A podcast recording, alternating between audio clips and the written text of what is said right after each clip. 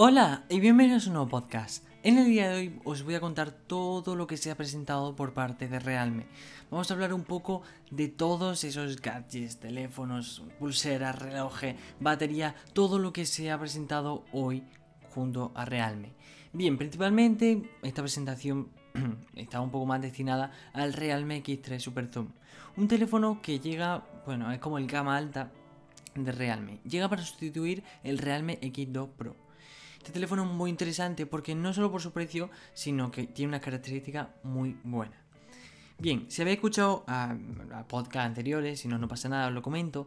Yo siempre he dicho algunas cosas que tienen que tener como mínimo un gama alta para que sea gama alta, por así decirlo. Y este lo cumple a la perfección. Empecemos.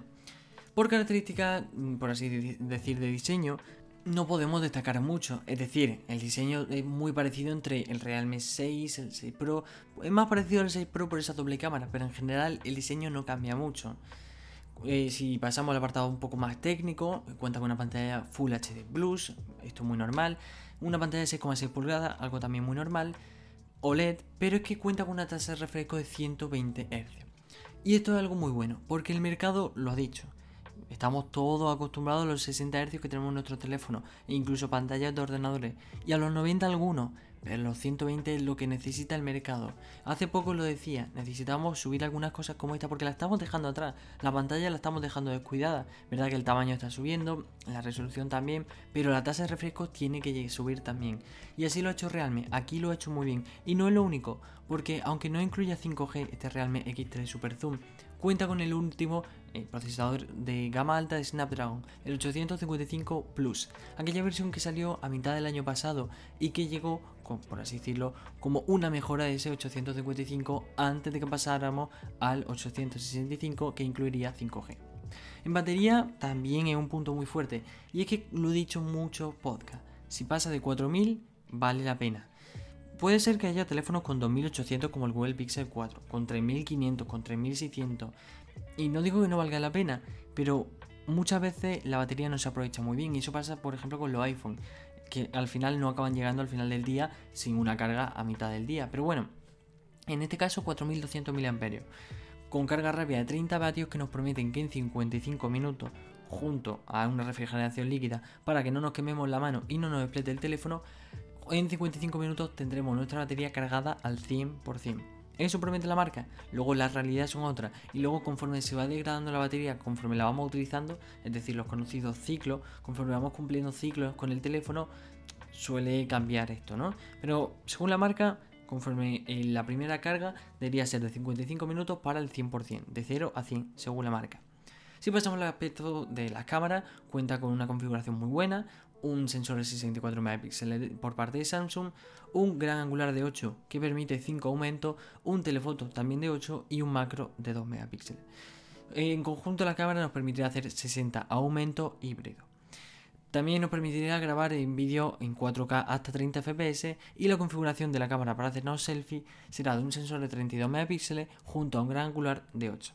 Y realmente le ha dado por hacer esto, tanto en el 6 Pro como en este X3 Super Zoom, le ha dado por integrar un super gran, bueno, un gran angular en la cámara frontal. Pero es algo que no sé si es lo que de verdad necesitamos. No sé, no sé.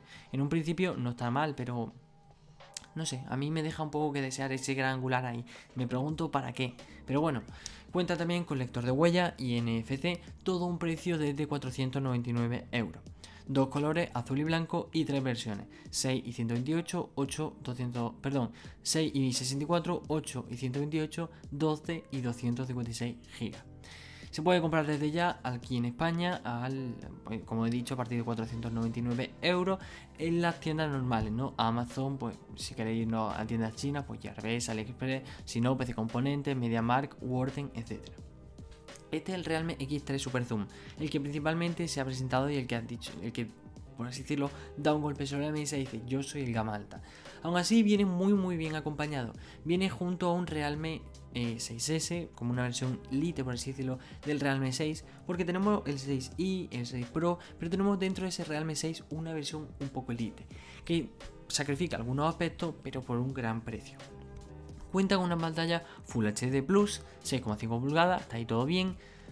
cuenta con una tasa de refresco de 90 Hz. Pero antes de comentar esto, primero voy a decir todas las características y cuando diga el precio no tendré ni que decir nada. Procesador bastante potente, Helio G90T, 4300 mAh de batería, junto también a carga rápida de 30 vatios, una configuración de cámara de 48 megapíxeles, algo que hemos visto bastante en la gama media, gran angular de 8 y modo retrato, bueno, eh, sensor retrato y sensor macro, ambos de 2 megapíxeles. En la cámara delantera contamos con un solo sensor de 16 megapíxeles. Una única versión de 4 y 64 disponible a partir del 15 de junio por 199 euros. Sí, 200 euros por una tasa de refresco de 90 Hz, una pantalla muy buena, un procesador que se ha demostrado que es bastante potente y una gran batería. No voy a decir nada más porque se dice solo. Si sabéis bastante de tecnología, sabéis que este es un móvil bastante bueno. Muy interesante, la verdad. No ha venido solo los teléfonos. Esos son todos los teléfonos que se han presentado, pero no ha venido solo. Han venido con todo tipo de gadgets. Es decir, podríamos salir de aquella presentación bastante bien formado. Viene acompañado de un Realme Watch, el primer smartwatch de Realme, que viene con una característica, bueno, viene con una apuesta interesante. El diseño es cuadrado, es decir, la caja es cuadrada, nos recuerda principalmente al Apple Watch, aunque es bastante interesante porque su panel es de 1,4 pulgadas, resolución 360 x 360, tiene 14 modos de, deporte, entre obviamente correr, andar, ciclismo, pero algunos muy interesantes como yoga. Su batería es de 160 mAh, aguantaría entre 7 y 9 días dependiendo de si tenemos la monitorización del ritmo cardíaco activa en tiempo real. También viene con, eh, bueno, podremos saber el nivel de oxígeno que tenemos en sangre y cuenta con Bluetooth 5.0. Estará disponible el 23 de junio por 55 euros. Y esta es una apuesta muy buena. Si habéis tenido alguna Madfit, por ejemplo yo tuve la Madfit VIP y os recomiendo que si tenéis una Madfit y hacéis bicicleta o algún deporte en el que os podáis caer, ponerle buena protección a los relojes. Yo la Mi Band 4, por ejemplo, sí que es verdad que está rayada, pero no se ha roto. Pero el Amazfit, mm, mis 50 euros mejor invertido en un reloj así, se rompió, bueno, debido a que tuve una caída con la bicicleta. Y bueno, mm, os aseguro de que una caída en montaña, el reloj no lo resiste. Pero bueno, eso, os recomiendo que le pongáis protección. Y es muy interesante porque me recuerda a eso, al Amazfit VIP, que aquí lo tengo roto, pero lo sigo teniendo en la caja. Y me recuerda a eso, a ese reloj porque por 50 euros vamos a tener un smartwatch muy interesante. Es decir, Vale, por ejemplo, nivel de oxígeno, ritmo cardíaco en tiempo real, monitorización del sueño, un buen panel, resistencia IP68 tanto al polvo como al agua, es decir, podremos, por ejemplo, hacer deporte en el agua, o hacer deporte bajo la lluvia, o incluso ducharnos con este reloj sin tener que quitárnoslo ni nada. Una apuesta muy interesante por Realme. Como digo, lo he dicho en el vídeo en YouTube, que si no me seguís os podéis suscribir al canal si preferís un vídeo antes que un podcast. Y si todavía no me seguís en Spotify, Apple Podcast, Podcast, Radio Public, desde donde me estéis escuchando, podéis darle al botón de suscribiros y cada vez que suba un podcast tendréis notificación. Pero bueno, eh, Realme está haciendo lo mismo igual que hizo Xiaomi. Aquel 2016 donde Xiaomi desembarcó sobre todo en, el mercado italiano y en el mercado español con apuestas de momento interesantes en teléfono, powerbanks, algunas cosillas así. Pero luego fue ampliándose y ampliándose y ampliándose. Y ahora mismo es lo que ha conseguido Xiaomi. En cada cuota, en cada mercado, es decir, mercado de, mm, por ejemplo, robots de, hogar, ¿no? Robots que limpian el hogar. Xiaomi tiene uno. Cepillo de dientes, lámpara, audio, móvil, ordenadores, proyectores, patinete eléctrico, drones, cualquier mercado que se ocurra, Xiaomi ya está integrado en eso. Y es lo que está haciendo ahora realmente móviles, audio, relojes, lo está volviendo a hacer realmente. Está siguiendo la carrerilla que Xiaomi dejó a un lado. Es que es verdad que seguimos viendo que obviamente Xiaomi conserva sus productos y los sigue mejorando. Pero ahora se ha centrado un poco más en la telefonía. Es decir, está empezando a cuidar un poco más de su diseño. Ha encarecido un poco sus precios en algunos, pero eso no significa nada malo. Obviamente, con el, con el paso al 5G, los precios iban a encarecer. Y ya lo dijo Xiaomi. Xiaomi no es como Apple, por ejemplo. Apple puede vender 300 eh, por un 300% más de lo que cuesta hacer, por ejemplo, un, iPhone X. Cuesta hacerlo en torno a los 300 o 400 euros. Y lo puede vender perfectamente a 1000, 1200 euros, como salió en su momento, que iba a ser comprado.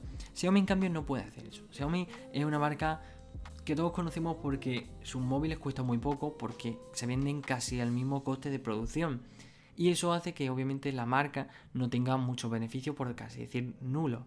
Entonces lo que ha hecho es obviamente subir los precios para pues, aumentar el beneficio y poder seguir trayendo este tipo de productos. Pero bueno, de, la historia de Xiaomi y el tipo de empresa que Xiaomi podríamos hablar en otro podcast. Aquí nos centramos en Realme. Como he dicho, también han presentado en tema de audio sus primeros auriculares inalámbricos los Realme Boots Air Neo, unos auriculares que llegan obviamente por parte de Realme, pero no solo eso, sino que cuentan con el propio chip de la marca, el chip Realme R1, que permite una mayor conexión y una menor latencia, aunque cuentan con un modo super baja latencia que nos permitirá meternos mucho mejor en el vídeo o audio que estemos escuchando. Obviamente como auriculares inalámbricos cuentan con una caja de carga que se conecta mediante micro USB y que nos asegurará hasta 17 horas de autonomía. Cuenta con protección IPX4, sabemos que el auricular funciona diferente a los relojes o los móviles. Y cuenta también con la tecnología Fast Ampere de Google, es decir, la tecnología de, por así decirlo, conexión rápida de, Google, que permite que simplemente abriendo la tapa, es decir, haciendo este sonidito de abrir la tapa de los auriculares, podamos eh, se conecte directamente al dispositivo, mucho más rápido de lo convencional. Yo lo aseguro, esta tapita que he hecho sonar son los eh, Airphones Pro de, bueno, perdón, los AirDots Pro de Xiaomi y que conforme abren la caja, sí, se conectan, pero les cuesta a veces un poco y incluso tienes que eh, ir del menú de Bluetooth y tal, cuestan un poquito. Y con este Face Ampere de Google, que funcionan muy bien, por ejemplo, los Google Buds con un Google Pixel, pues imaginaos lo bien que funcionará. Pues, pues, eso pasa igual aquí. Si tenemos un teléfono con la tecnología Face Ampere de Google y un auricular con esta tecnología también, su conexión será casi inmediata. Todo ello por un precio de 36 euros. Como digo, estos son eh, principalmente los productos de los que más ha hablado. No vienen solos, vienen muy bien, acompañadas junto a la Realme Band.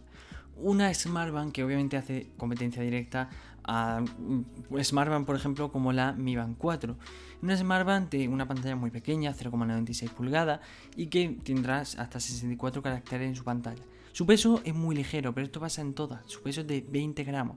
También cuenta con la, igual que el Realme Watch, certificación IP68, con lo cual nos podremos como decía, podemos hacer deporte bajo el agua o ducharnos con ella sin tener ningún tipo de problema.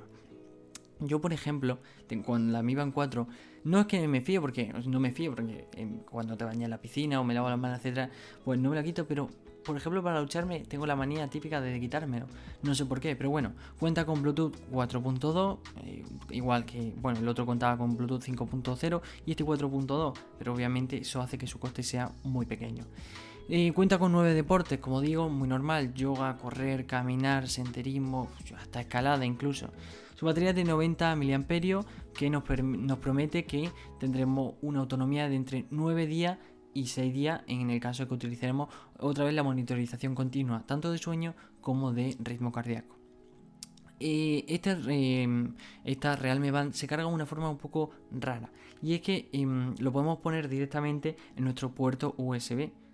Como no, necesita cable de carga ni una base de carga específica, sino nuestro propio puerto de USB A lo podremos cargar en parece ser que dos horas y todo ello por un precio de unos 25 euros. Aunque habrá una versión más reducida, pero una versión de 20, eh, costará 25 euros. Como digo, rivalización directa. Es básicamente, como podríamos llamarlo, un, como una Xiaomi Mi Band 4 de Realme. Está muy bien, pero aún así me sigue gustando más la Xiaomi Mi Band 4.